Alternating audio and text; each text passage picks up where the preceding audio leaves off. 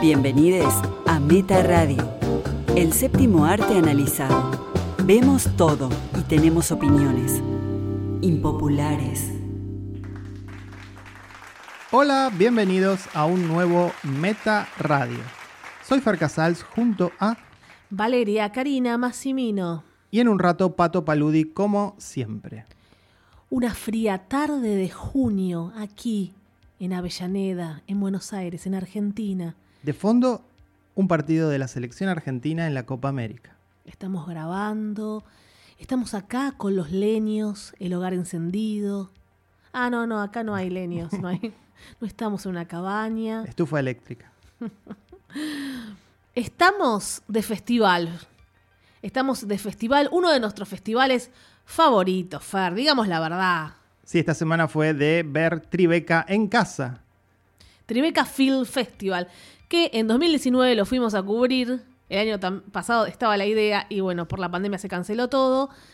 Así que ahora en esta nueva realidad, como está haciendo todo, streaming, igual por supuesto allá en Nueva York hay funciones al aire libre, hay cines, pero tampoco como fue en 2019, todo mucho más controlado.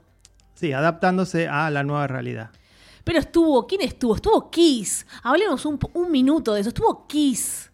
Increíble ver el video allí. Kiss para la gente cantando en el escenario. Les encantan hacer ese tipo de eventos donde si hay un documental acerca de un artista musical, el documental termina con ese artista dando un pequeño concierto con un par de canciones. Había estado, por ejemplo, Gutan Clan el año pasado. Sí, en el 2019 cuando fuimos. Sí. Y bueno, Kiss, bueno, con lo llamativo Mm. que son todavía, ¿no? Ya señores de sesenta y pico de años maquillados. Fuertísimo porque con esta nueva realidad todos separados, viendo el show, súper tranquilos. Bueno, ya son, no son tan eufóricos como acá. Imagina, ¿no? Qué fácil sacarle una foto ahí. ¿no? Todo muy, muy tranquilo. Sí, muy accesible, ¿no? Bueno, no importa, nos lo perdimos esta vez.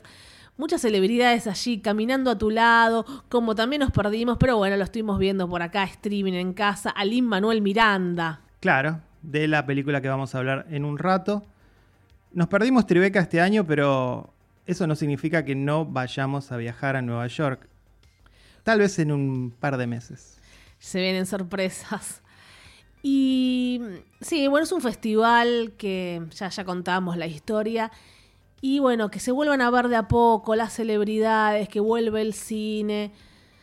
Un poco de luz, porque bueno, según Bill Gates, después viene otra pandemia. Así que como es que es una ventanita y después se cierra otra vez. La, ventan- la ventanita del amor Se, me, cerró. Dice un, uno de los eh, favoritos de Fer, yo en shock cuando lo contó, que es uno de sus... Un poeta. es Te- un- Te estás refiriendo a un poeta. Daniel Agostini. No vamos a hablar de, de Agostini, pero Fer dice que le encanta el tema eh, La ventanita del amor. No sé sí, cómo sí, se llama. sí. Sostengo que La ventanita de Daniel Agostini es una canción pop perfecta. Bueno, después eh, explicarás por qué es perfecta. Es, es muy largo mi, mi tesis sobre la ventanita, pero tiene que ver con la estructura de la canción. Bueno, acá la gente está en, en shock. Nuestros oyentes, que lo conocen a Fer como fanático de Nin, de Tool, hablando también de esto, ¿no? De Daniel Agostini. Soy muy amplio, chicos. Este, pero bueno, nos gusta Tribeca, es uno de nuestros festivales favoritos, pero no fue la excepción a la hora de hacer un cine interruptus. No, por supuesto, no somos, nosotros somos reales, nosotros no quedamos bien con nadie, nosotros decimos la verdad siempre. Para los que nos escuchan por primera vez, ¿qué es cine interruptus? Son series y películas que abandonamos por desinterés, de alguna manera contradiciendo el manual cinéfilo, ¿no? Que dice que no se deja de ver una película. Como no Nosotros se- la dejamos de ver. Como no se deja de leer un libro. Claro. Pero después también dijeron, sí, deja de leerlo, no te esfuerces. No sé, eh, nosotros tenemos una responsabilidad y dijimos, no, hasta acá llegamos. De mutuo acuerdo dijimos, no podemos continuar con esta película, al menos por hoy. La película en cuestión es Agnes, una película de terror, eso creíamos que era de terror, sobre dos sacerdotes que son enviados a investigar a un convento de monjas donde una de ellas parece estar poseída. Lo extraño de la película, lo, primero que nos hizo ruido, fue el tono incomprensible que tiene. Suena como lo cuenta Fer, decís, ya está, la quiero ver. Pero nosotros no, no sé, no, no, no quisimos seguir. Ahora mirá si nos arrepentimos, Fer, no lo sé, veremos más adelante. A mí por momentos me- Parecía joda, Sí. broma. Claro, esa, esa es la cuestión, ¿no? Este, yo no tengo ningún problema con una comedia de terror. Eh, de nuevo, el tono no es de comedia de terror, no es de terror. es es un- una especie de híbrido muy extraño. Está como en el límite, porque te- era para reírse esas escenas. Sí, no pa- Es muy sutil. Di- dimos algunos ejemplos de mientras la veíamos, lo que sentíamos. Vos tiraste Napoleón Dinamita, por ejemplo. Claro, sí, o, o el cine en general de Jared Hess. Pero definitivamente el cine de Jared Hess, si bien es un humor seco, es indudable que es humor. En este caso teníamos la duda. Sí, no, es, es extraño. También mm, recordé a lo que hacemos en las sombras. sí, la de Taika Waititi. Sí, también un poco por ahí, por ahí, pegándole al palo todo Sí, esto que estamos diciendo. está ese tono también irónico, ¿no? Que uno lo tiene que adivinar, porque realmente es tan desconcertante que lejos de atraparte, la película te expulsa. O por lo menos eso nos pasó a nosotros, nos expulsó la película. Por ahí había que seguir la- viéndola, ya, ya vamos a ver qué hacemos, pero sí, eh, en un momento hay una, están los curas hablando y hay un león eh, embalsamado que te saca completamente de contexto, porque es gigante así, pero totalmente lo embalsamaron, no solamente la cabeza, y está, eh, está un cura, el león y el otro cura, y vos decís, Sí, sí. ¿qué es esto? Me río, grito. Y eso yo creo que es adrede, ¿no? Por eso digo, uno trata de ir adivinando, ok, acá hay una intención. ¿Por qué no esa intención? Ya estábamos, nos burlamos de todo, de la iglesia, eh, el acting de la monja poseída al principio y cómo se movía la mesa parecía una obra de teatro. Sí, sí. Estaba o mal actuada o estaba, como digo, en un tono de eh, esas películas que parodiaban a Scream, ¿te acordás? Claro, es acá hay una cosa clever, ya sabemos, pero me parece que no sé, dejándote tanto con esta duda, ¿para qué público funciona también algo así? Es muy difícil el público de esto. Sí, bueno. Eh, La abandonamos, chicos. La abandonamos, seguramente en un par de meses estará en Torrentes, la pueden chequear en ese momento, se llama Agnes y fue Interruptus. Así que los humanos abandonan lo que no les gusta. Entonces voy a programarme libre albedrío. Lo que no fue Interruptus es la película que abrió el festival de cine de Tribeca, In the Heights. Ahora sí, todos felices por, por él, por Lin Manuel Miranda, que ya tengo la remera, Fer, ya lo sabes. Sí, por suerte. Dirigida por John M. Chu, el director de Crazy Rich Asians, venía de ese exitazo. Está basada en la obra de teatro de Lin Manuel Miranda y de Kiara Alegría Judes. Su primera obra de teatro. Sí, hace 20 años la escribió. Eh, cito esto ya primero porque, por supuesto, uno lee, lee críticas. Gente diciendo, esperaba más de Lin Manuel Miranda. Bueno, es una buena señal, ¿no? Pero es una buena señal de última. Porque digo, lo tienen en. Lo tienen en un gran este. Sí, pero fue su primera obra hace 20 años y es fabuloso lo que hizo hace 20 años, cómo lo llevó a la pantalla, cómo está filmado, ahora la vamos a desmenuzar. Es un género muy difícil. Es muy difícil. Ahora ya estamos exigiéndole, pero de todo a Lin Manuel Miranda, cuando ya no tiene que demostrar para mí más nada Lin Manuel Miranda. Eh, con su juventud y lo que hizo y su historia. Pero bueno, tal vez no soy objetiva con Lin Manuel Miranda, Fer Casals.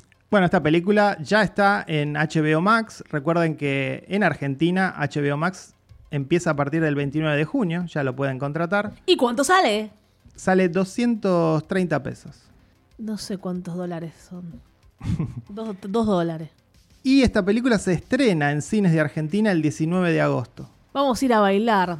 con el nombre En el Barrio. Eh, sí es un género, yo no soy fan de las comedias musicales filmadas, digamos, eso siempre uno lo lleva más al teatro. Pero te la devorás, te la devorás esta película de dos horas. Antes de empezar a decir de qué trata la película, los actores y tal, hay que decir algo que creo que los dos sentimos, ¿vale? Que fue la escena inicial de la película, Lo dijimos, sí. Mira, erizados, los dos ahora. Estamos en shock. la escena que abre la película, que de hecho la pueden ver en YouTube porque la subieron, este, son ocho minutos y pico. ¿Qué dijimos apenas terminó esa escena? Bueno, esta es una escena para los que hablaban de La La Land. No queremos Claro. destruir a La La Land, pero si nosotros siempre la, la tiramos abajo a La La Land porque cantaron para el culo, actuaron para el culo, todo injusto La La Land y no sé, se magnificó tanto porque, bueno, los actores, el hype, como dice Fer, y cuando vean esto, bueno, ya está. Sí, sí, no, además actores blancos, buenísimos actores, pero blancos que no saben cantar, como decís vos, no saben bailar, no tienen ritmo. Acá actores latinos De que todo. se bailan la vida, se cantan la vida. Los actores, todos los actores que aparecen en la película son los que cantan las canciones. Un virtuosismo, una electricidad en sus cuerpos Y sí, y almas. esos ocho minutos son mejores que los 120 de La La Land. Maravilloso. Todo, todo está bien, se ensaya todo, ya sabemos. Pero habla no, la la la, la la la. No se está hablando de una comedia musical y esto tiene todos, todos los, los ingredientes allí en, en el barrio. Porque ah, también hay que ser creativo a la hora de filmar y le pone elementos que, que no te imaginas. Hay juegos con las cámaras, lo hace muy. Con Yo muy creo- buen ritmo. Está muy bien, sí, efectivamente. Creo que hace un buen trabajo este chino con su cámara. Dicho esto, yo ya vi, ya todos vimos el tráiler de West Side Story de Spielberg. El, Ah. el musical que va a ser Spielberg. Y yo creo que ahí la cámara de Spielberg va a ser algo para volverse loco, ¿no? No, la cámara. Este, bueno, está protagonizada por Anthony Ramos, que trabajó en Hamilton. Cory Hawkins, que para los que se acuerdan de la película Letras Explícitas, es el que había hecho de Dr. Dre. y las dos chicas que son Leslie Grace, que es una artista, te- tiene, tiene discos grabados, y Melissa Barrera. Muy bueno, sí, todos Y bueno, el, excelentes todos. el musical va a contar la historia de estos cuatro jóvenes en el barrio de Washington Heights. Es en una zona alejada de Manhattan, alejada del centro, digo. Son hijos de latinos con distintos sueños. Ese es el planteo que nos da la película. Uno quiere volver a la República Dominicana, porque allí vivió de chico con su padre. Otra está obligada a ir a una universidad para cumplir de alguna manera los sueños frustrados de su padre latino, ¿Quién es ese padre? Decilo, Fer. Jimmy Smith. Que habla en español. No, no, no, yo quiero escucharlo en español. Hacía 50 años que no hablaba en español, ¿no? Sí, lo había olvidado y, y Lynn le, lo- le hizo recordar su idioma natal. Tuvo que hacer un curso, yo creo, Jimmy Smith. Y, y otra quiere ser diseñadora de moda, como Cruella. Todos los sueños, ¿no? Que no solo pasan allá, son sueños que pueden pasar en todas partes del mundo. Algunos por cercanía cruzan y se van a, Estados Unidos. Eh, siempre hay muchas historias. Y acá sí puede haber algunos temas con, con la historia, algunas críticas a la historia en sí, ¿no? Sí, lo que pasa es que yo entiendo que hay una, una versión rosa de lo que es la experiencia de ser latino en Estados Unidos. Estamos lidiando con un musical acá. Esto no es un documental. Eh, y, además un musical en el tono alegre que tiene que ver con la música. No creo que pretenda este, esta película hacer una denuncia. En, en- en algún momento hay alguna cosita que menciona el hecho de que los latinos son discriminados. En ese sentido, sí, bueno, es políticamente correcta. No, igual a mí no me molestó, para mí está, hay un buen mensaje, eh, por todo, por los sueños de cada uno, por el tema con los padres, la relación, la presión, lo, que se espera de, de los hijos, lo que espera uno, que también cuando se sale de la secundaria, uno a veces está completamente perdido, eh, no sabe uno lo que hacer. Entonces toca un poco todo eso. Y allá uno se habla Estados Unidos, su, la tierra de las oportunidades, acá tengo que conseguirlo. No necesariamente es así, no hay sueños así, delirios de grandeza, hay, hay pequeños sueños y eso está bueno. Pero además no hay Eh, que olvidarse de que esta película está hecha por norteamericanos, digamos. Eh, Lin Manuel Miranda es un hijo de latinos, pero es norteamericano y esa es su visión del mundo. Este, Él también, cómo la remó desde chico, cómo se crió allí, porque él es de ahí. Eh, y también toca, no solo toca a Puerto Rico, se, vemos la bandera de Argentina, de México, de, de Colombia, toda la gente que, que migra. Y, y siempre eh, también está un abuelito que extraña mucho a su tierra. Es como una, no sé, muchas, muchas historias que son reales, pero bueno, acá tiene que ser. No, a mí no me molesta esto que por ahí sea un poco rosa. Igual no siempre es rosa. Vos ves la historia de cada uno. Sí, no, yo creo que se le puede criticar, si uno quiere criticarle algo, se le puede criticar el tono edulcorado, la idea demasiado amable que tiene la película de la comunidad latina, donde, bueno, todos, todas las personas que se muestran ahí están este, pensando en el otro, hay una solidaridad impresionante, que sí, debe ser un poco irreal. Y también una idea bastante inocente de lo que es el amor, porque bueno, Sí. hay ahí en el medio una historia de amor. Pero si uno analiza con detenimiento la historia, hay muchísimas incongruencias que se le perdonan por esto que decimos, Que por es un esto que musical. sí, porque es un musical. También igual sí hay un texto donde ella dice que por ser latina, por ejemplo, pensaban que era moza, camarera, o sea, un latino, los que lo veían estaban confundidos, ¿de qué lado está? ¿Detrás del mostrador o adelante del mostrador? Que es algo que debe pasar sin duda. Eso es real, si nos pasa a nosotros, acá en Argentina también pasa. Sí, sí. Eh, y a los negros allá ni hablar, ¿no? Tre- tremendo. Acá eh, puedo decir un montón de cosas racistas que se dice cuando vas caminando por la calle, cosas que ves, que escuchás, incluso hasta nuestros padres, políticamente incorrecto todo. Si vive ahí debe ser por X cosa, así. Entonces, digo que hay un sueño mm, que, que habla de esta película que por ahí es mundial. ¿Por qué muchos van a Estados Unidos? Bueno, México van todos, lo tienen cerca. Como nosotros, no sé, ¿dónde va la un argentino a veces que se quiere ir? O, viene gente de Colombia. Todo, todos los países latinos a veces van a los países cercanos.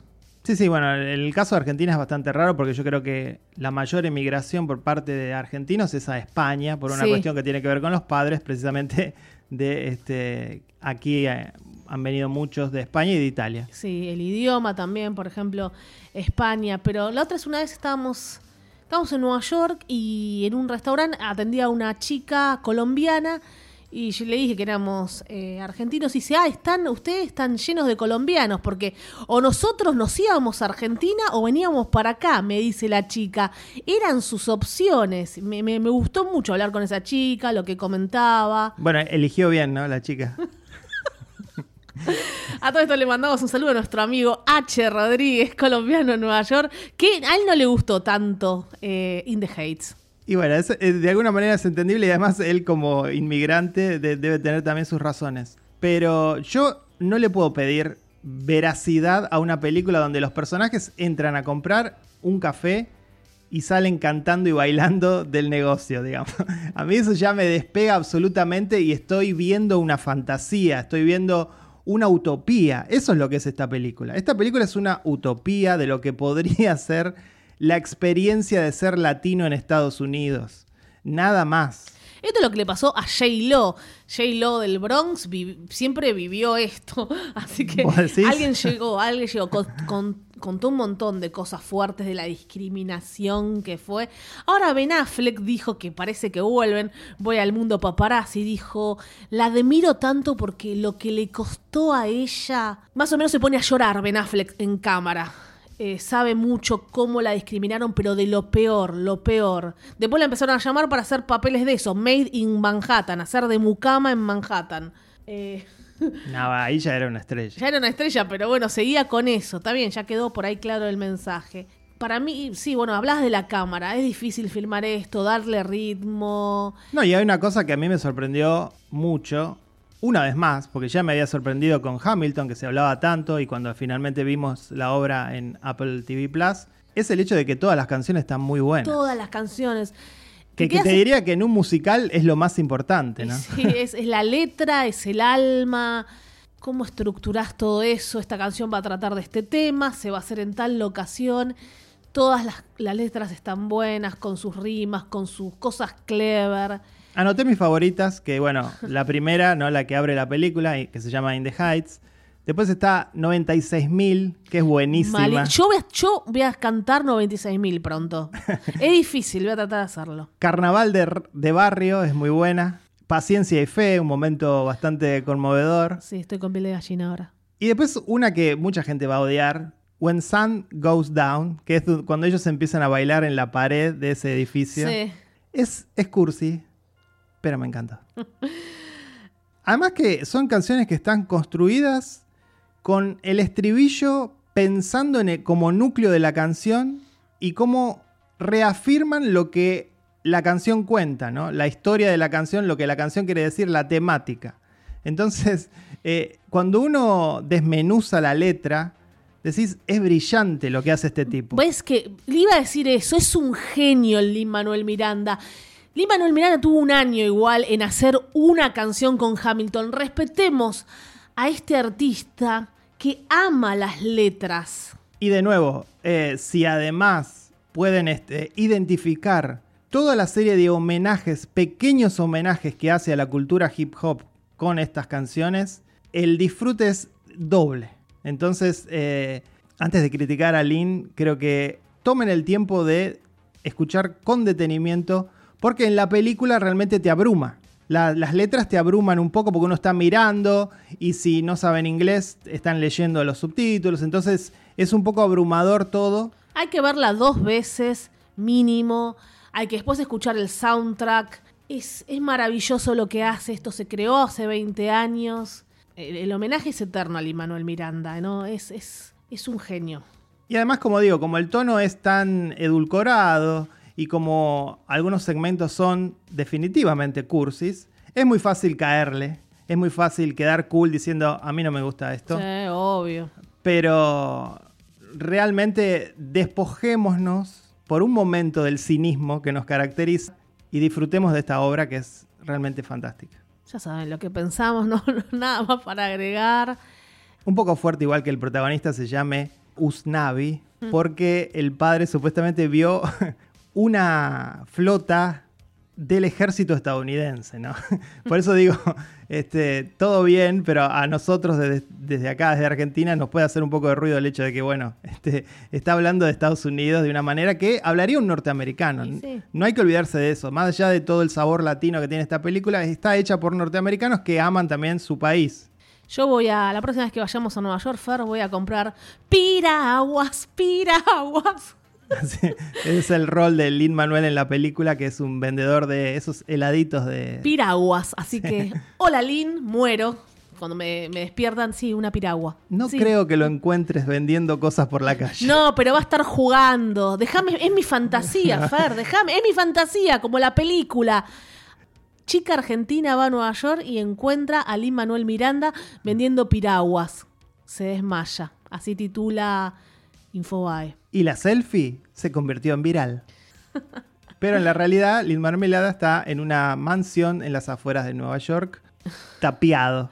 Con su mujer de toda la vida, nos encantó ese dato también, que la conoció en la secundaria. Dos artistas. Bueno, la calificamos a In the Haze. In the Haze es un 9. Sí, un 9 también. De la mano y cantado. 9. Primero se hacen los cinéfilos, y después le ponen un 9 a una obra escolar con presupuesto.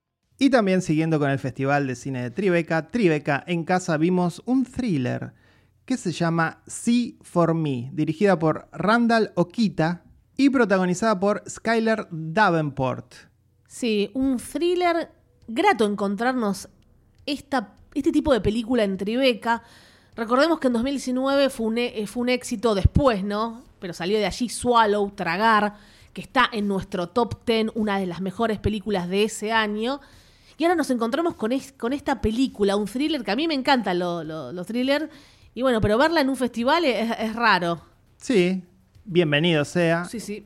Es un thriller convencional, pero con algunos elementos que nos llamó mucho la atención y nos gustó. Sí, nos gustó. Cuando se estrene acá va a ser un éxito. Eh, háblame de, de la protagonista después, eh, la actriz. Sí, primero te cuento que es una expatinadora sobre nieve que es ciega. Ciega en la vida real y también hace de ciega, obviamente, en la actuación. Sí, es contratada para cuidar un gato en una mansión moderna, ¿no? Una mansión actual. Esa mansión va a ser invadida por tres ladrones. Ella va a defenderse con la ayuda de una app donde una persona ve por vos. De ahí el título de la película.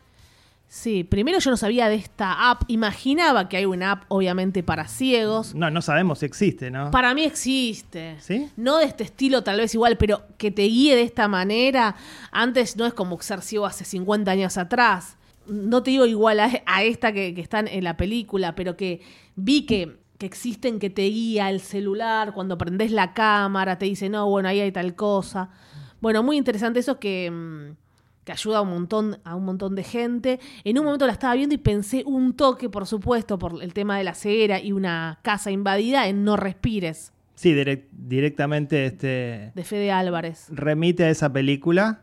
Allí era un ciego que se defendía a los tiros. Un ciego que encima escondía algo terrible en el sótano. Bueno, de alguna manera ella, esta chica ciega que es la protagonista, también esconde algo y es que no es tan buena como parece, ¿no? ¿Qué? ¿Los ciegos tienen que ser buenos? No, pero digo, este... O- acá siempre los ciegos son malos, aparte. Las películas. Sí. No respire también. Y bueno, como decías, la actriz es, este, es ciega en la vida real y también es no binaria, ¿no? No binaria, explica. No Está- binario es alguien que se percibe ni masculina ni femenina. No la encasillen. Exacto. Yo creo que en 50 años todo el mundo va a ser no binario. Bueno, un thriller sólido, como decíamos, convencional en algunos aspectos eh, y algo que siempre reclamamos en algunas películas, esta lo tiene y es que las acciones se sienten reales y racionales. Todo lo que pasa es más o menos lo que uno haría, ¿no? conectás mucho más. Yo estaba. Yo estaba nerviosa en las escenas que ella estaba como escapando, no ve nada, en una casa extraña, que no conoce esa casa. Entonces se lleva todo por delante. Todo muy, muy bien hecho. Sí, construye muy bien esa- ese tipo de, de suspenso. Y bueno, cuando entra esta gente, no vamos a spoilear, en algún momento la van a poder ver. Todo lo que sucede, ¿no? Ahí adentro, porque está esta chica indefensa, ciega, y cómo se van a ir dando las cosas para que nosotros digamos que más o menos tiene todo un sentido.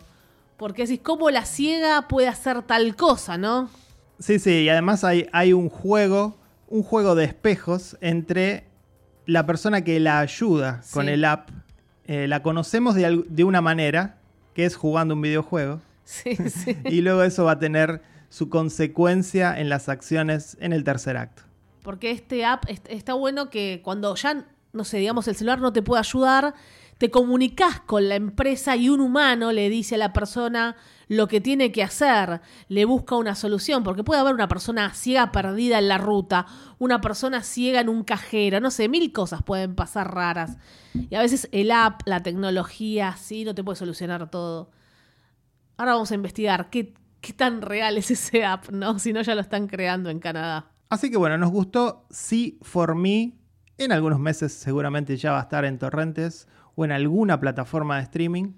Sí, seguro. Y seguimos viendo, estamos viendo porque tenemos todo ahí, nos mandaron mil cosas para ver, tenemos muchas, muchas películas pendientes. Estamos tratando de distribuir el tiempo entre Tribeca, las películas que van saliendo, series que estamos tratando de terminar. Vivir, trabajar, Y claro, y todo, toda la, otro- la otra parte de la vida. no con, tratar de no contagiarnos. Sigo esperando mi vacuna. Llegaron 20 millones, Fer, ahí tenés que entrar. Y ahora es el turno de Pato. Pato vio una serie de, creo que desde el canal ABC.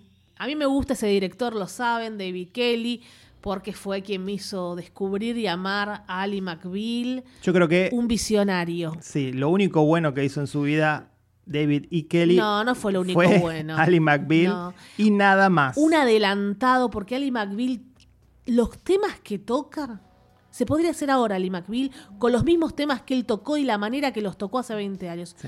Eh, y todos después se le copiaron, esto ya lo dije. Respetemos a David y Kelly. Casado con Michelle Pfeiffer, les sigo tirando información. Eso es lo mejor que hizo en su ah, vida. bueno, Michelle Mejor Pfeiffer, que que dijo, somos muy distintos, pero eso es genial, somos un gran equipo. Me encantó, son, son, son raros que me gustan. recordamos que es el culpable de Big Little Lies, ¿no? Big Little Lies estuvo muy buena la primera, la segunda no.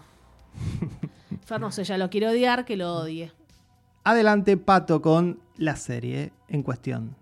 Hola cinéfiles, aquí Pato desde casa con una semana complicada, sin teléfono, sin internet hace 7 días, aprendiendo a vivir sin la computadora, administrando los datos de mi celular como un aventurero en el desierto administra el agua de su cantimplora. Pequeños sorbos para sobrevivir. Acá es igual, poco WhatsApp, poco Facebook, solo unos ingresos para revisar el grupo función privada, nada de Instagram, mucho menos YouTube. Y lo peor de todo, no puedo ver Loki, me estoy perdiendo Loki, me quiero matar, todas esas bromas que no estoy viendo, todas las menciones divertidas a Thor y el tercer acto, ¿dónde estará ese tercer acto? No, mentira. Hoy les voy a hablar de una serie de televisión, los voy a llevar al pasado, como en Avengers Endgame. Pero no vamos a hablar de plataformas de streaming, sino una serie de la cadena ABC del showrunner David Kelly que Valeria Massimino ama por Ali McBeal y yo personalmente por Big Little Lies. Hoy vamos a hablar de Big Sky. Un thriller donde dos detectives privados comienzan a investigar la desaparición de dos adolescentes en una ruta estatal de Montana y al llegar al pueblo aparecerán una serie de personajes exóticos y sospechosos. Nuestro villano es un camionero secuestrador, un ser muy perturbado con una relación retorcida con su madre, lo presentan secuestrando una prostituta y luego a dos niñas. Así vamos armando la galería de protagonistas que tendrá la serie. Por un lado el secuestrador y sus tres secuestradas, el detective Cody Hoyt, interpretado por Ryan Philippe, su colega, la investigadora Casey Dewey, y la esposa de Cody, de Ryan Philippe, que es Jenny Hoyt, que también es una investigadora. A su vez, entre Cody, Cassie y Jenny hay un triángulo amoroso. Así que esos conflictos de pareja e infidelidades también se van a explorar en la serie.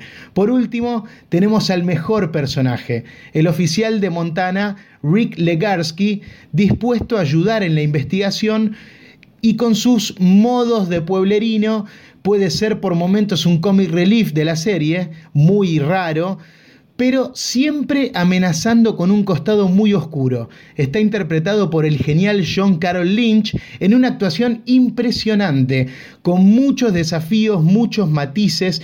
Ojalá no sea olvidado en las próximas premiaciones porque realmente es genial cada momento que tiene, de los mejores personajes que he visto en la televisión en los últimos tiempos. La serie se mueve por tópicos relevantes en esta época, hablando de desaparición de mujeres, de trata de personas, de violencia de género.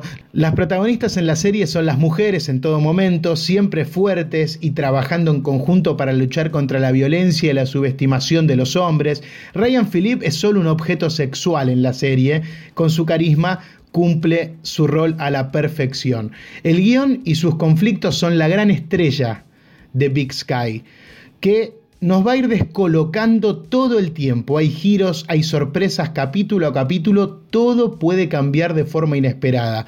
Está basado en una novela del autor CJ Box y recurre a muchas trampas que pueden recordar a psicosis. A mí me pasó eso, no solo por el psicópata eh, del camión y la madre que ya les conté, sino por esos desvíos que tiene la trama que ya les estoy anticipando. Pero tanta vuelta puede jugarle en contra, ¿no? Son 16 episodios esta primera temporada y creo que tiene material para tres temporadas de las series que vemos en Netflix. Pero acá, por los formatos que tiene la TV, le dieron esta duración. Entonces ahí es donde empiezan los problemas. Toda la fuerza y toda la tensión de la historia para el episodio 8 ya están resueltos, o al menos los aspectos más importantes, ¿no? Allí es donde la serie se convierte en un simple producto semanal donde dos detectives resuelven casos. Uno sigue viéndola porque los personajes están bien desarrollados, ya estás enganchado, pero todo pierde relevancia. Queda un hilo a resolver de los primeros capítulos, por supuesto, pero ya no es lo mismo. Sobre el final hay un nuevo caso en un rancho donde aparece el actor Ted Levine, eso levanta un poco, pero el eje de la historia se corrió por completo y todo se diluyó. Creo que los guionistas unieron varias historias del escritor y es por eso que quedó un producto desparejo.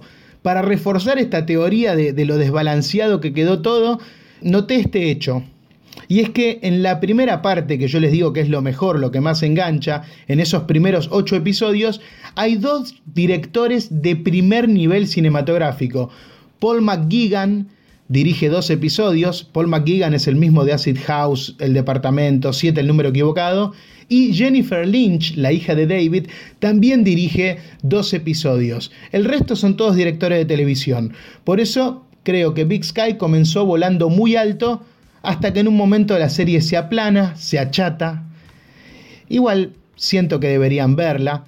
Eh, una noticia más, habrá una temporada 2, ya está confirmado, están muy contentos con los números que está haciendo la serie, casi 4 millones de espectadores por capítulo, no es poco, pero va a haber un nuevo showrunner. ¿eh? En octubre se viene la nueva temporada, temporada 2, ojalá los haya entusiasmado para que salgan un poquito de las plataformas del universo Marvel y vuelvan a la TV.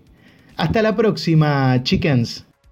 Pato desde su búnker, estamos así cuidándonos, porque todavía están los contagios, entonces tratamos de, vernos menos, muchos cuidados, eh, con el home office yo también. Así que bueno, esperemos que pronto pase y bueno, igual Pato feliz porque está viendo un montón de cosas. Sí, sí, está poniéndose al día. Y nosotros seguimos poniéndonos al día con Tribeca. Vimos un corto también en Tribeca que queremos destacar, se llama Waves, es acerca de un joven con un impresionante afro que va a entrar a una peluquería a que le hagan un corte que se llama precisamente waves. Que significa olas. Claro, pero sería como un rebajado, ¿no? Lo que nosotros acá llamamos un rebajado. No es la película Las olas de, las que, de la que habló Pato. No, por suerte. de, Uruguay. Y tampoco es la película Waves, que hay una película ah, así que hablamos en este programa hace mucho tiempo bueno, se quiere este peinado para ir a la promoción, ¿no? La, promoción es la, la, característica baile que hacen los norteamericanos. Y esa tarea va a quedar en manos de un peluquero. El, el peluquero menos experimentado de esa peluquería. Sí, no, fue muy raro toda esa situación. A mí no me gustó mucho el corte. 12 minutos. Sí, pero pues, encima está estirado porque hay una acción con el peluquero que dura dos minutos que yo la sacaba, la sacaba completamente. No sé por qué estiraron esa cara, esa caída al, al piso. Siempre decimos que a veces los cortos son como una muestra de lo que el director quiere expresar y que le sirva de alguna manera para un proyecto más grande, ¿no? es un muestrario. Eh, en otros casos, realmente hay cortos que están súper pensados y que sí, efectivamente, cuentan una historia. Acá yo creo que es eso, es, es un muestrario de lo que este director quiere contar a través de ese tono, de ese humor que el, que el corto tiene y nada más. Realmente no es una historia demasiado profunda. Depende, bueno, vos haces el corto, cuando haces terror es otra cosa, el corto de Andy Muschietti con Mama lo, que logró después. Bueno, por eso terminó siendo. Y por eso terminó siendo como un, gran muestrario de lo que podía hacer, ¿no? Sí, sí, hay muchos buenísimos. Este fue algo tranqui. Y también es uno de esos cortos que funcionan en festivales como los de Tribeca. Que digamos que cada vez más, cada vez más, así como las entregas de premio perdieron completamente relevancia, los festivales están siendo cada vez más un evento para los filmmakers, que solamente les sirve a los filmmakers y ya no tanto al público. ¿no? Eso también hay que mencionarlo porque no es medida de nada como si era hace algún tiempo, si alguien ganaba un premio en Cannes o ganaba un premio el, el Oso de Plata de Berlín o lo que sea, está perdiendo relevancia el festival como una medida de grandes películas y está siendo más un gran negocio para los filmmakers que necesitan la exposición. Ahora, bueno, fue también controversial que van a dar rápido y furioso en el festival. Sí, totalmente. Cannes está absolutamente prostituido. este, y, de nuevo, y pierde relevancia a la hora de dar un premio. Para la industria le sirve muchísimo y por eso va a seguir, porque le sirve a, a los cineastas y le sirve a los productores, especialmente a los productores, es a quien más les sirve los, productores. los festivales. Pero al público general, ya no. Y también vimos una película que no está en Tribeca, una película indie muy pequeña que pueden encontrar en torrentes que se llama Milk Water. Traducción. Agua de leche. Aparentemente el título viene de un poema que creo que no se dice en la película, pero que bueno, inspiró al director. Es una ópera prima de Morgan Ingari. Es una comedia romántica, yo le llamaría comedia romántica LGBT independiente, protagonizada por Molly Kate Bernard. ¿Y de qué trata? Milo es una chica llegando a sus 30 que trabaja en una casa de venta de instrumentos que siente que no tiene propósito en su vida, ¿vale? Está aburrida en Brooklyn. Pasa, te puedes aburrir en Brooklyn. Va a conocer en un bar a un hombre de 50 años al que le cancelaron su cita de Tinder. Y bueno, entablan una conversación. Y él le cuenta su sueño de ser padre, pero que no pudo adoptar. Adoptar a un niño. Y ella se ofrece como madre subrogante. Se va a terminar inseminando con el esperma de él. No tienen sexo porque él es gay. Claro. Usan una jeringa y ella efectivamente queda embarazada. Y ahí empiezan los problemas. Todos los conflictos. Porque para mí esta película hace todo mal.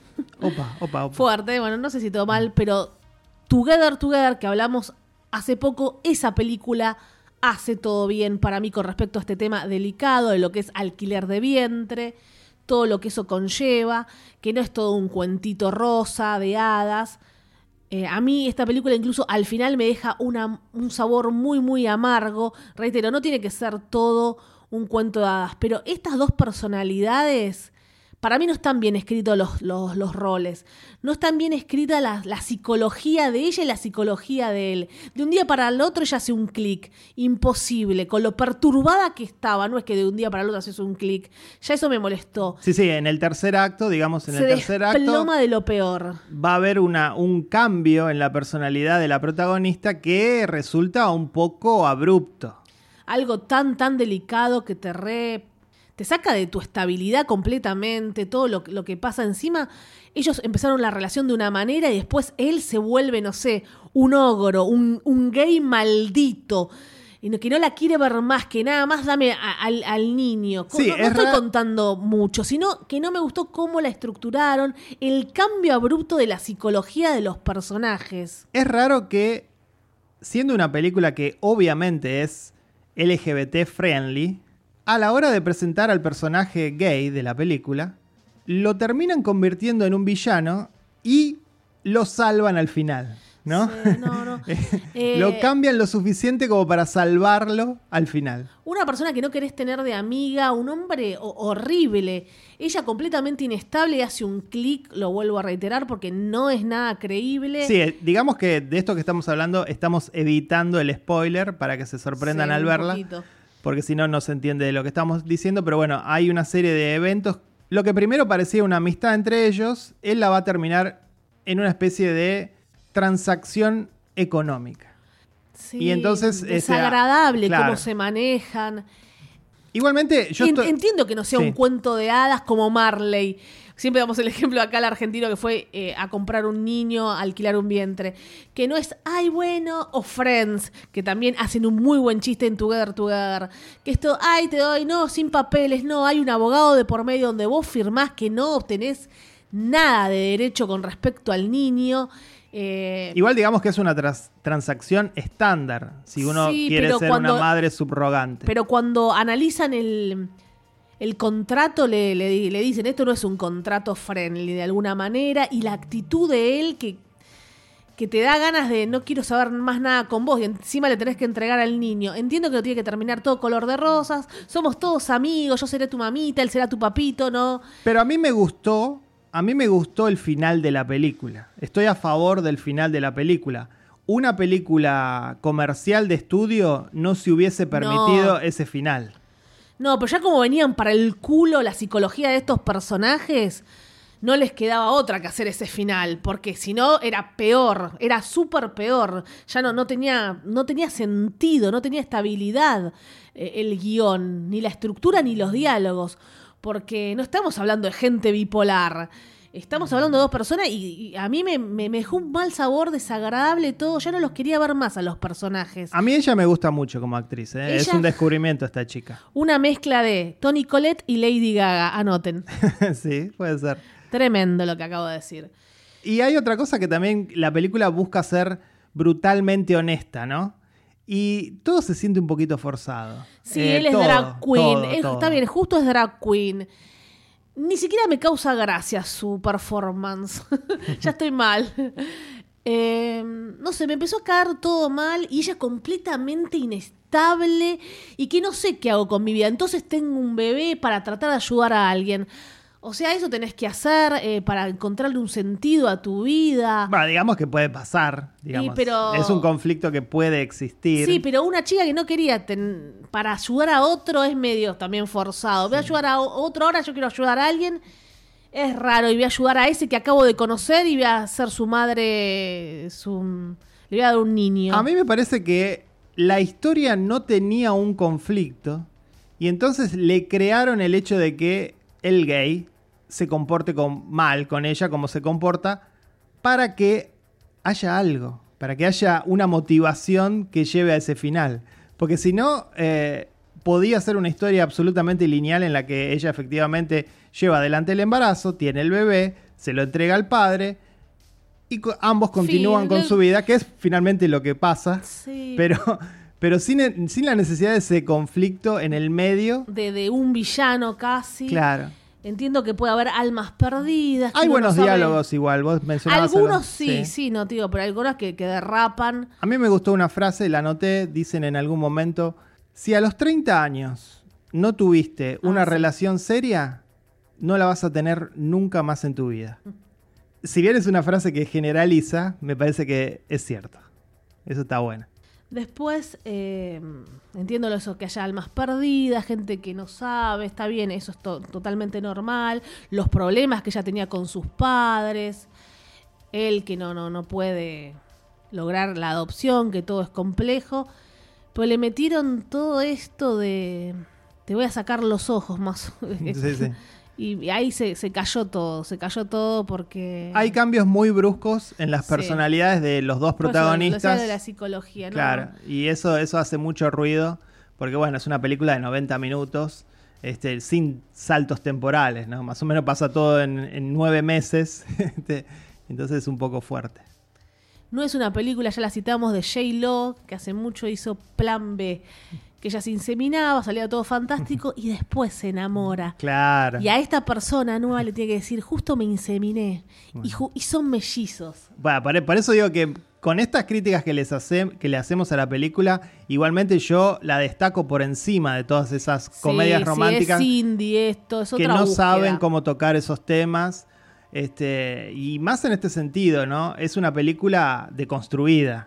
Es una película 2021 que pone, como decís vos, eh, en un lugar protagónico a una persona gay, una persona que es drag queen. Eso, eso está Pero por buenísimo. eso la separo con Together Together, digo que hizo todo bien porque no tiene que ser gay una persona para querer tener un hombre, para querer tener un hijo. Entonces No, eso ya no, me pareció obviamente. mejor. Pero bueno, no vamos a compararlas todo el tiempo. Este sabor amargo, no, no quería que termine todo feliz. Tan abrupto, me choqueó, eh, me pareció injusto, eh, me pareció muy egoísta. Sí. Todo, todo, todo mal. No, no, para mí no fue un buen mensaje. Con Together, Together en, es- son personas, no sé, que, se, que entienden más a, a- a la vida y a ese mundo tan complejo. Vos decís eh, egoístas y alguien te puede decir, no existe hecho Ah, bueno, sí. más egoísta que tener un hijo. Sí, sí, sí, sí. Que sea como yo, viste, dice el padre, que, tenga- que sea mi esperma, que sea mi óvulo. Eh, sí, sí. Y después ar- arrastrarle las frustraciones o no.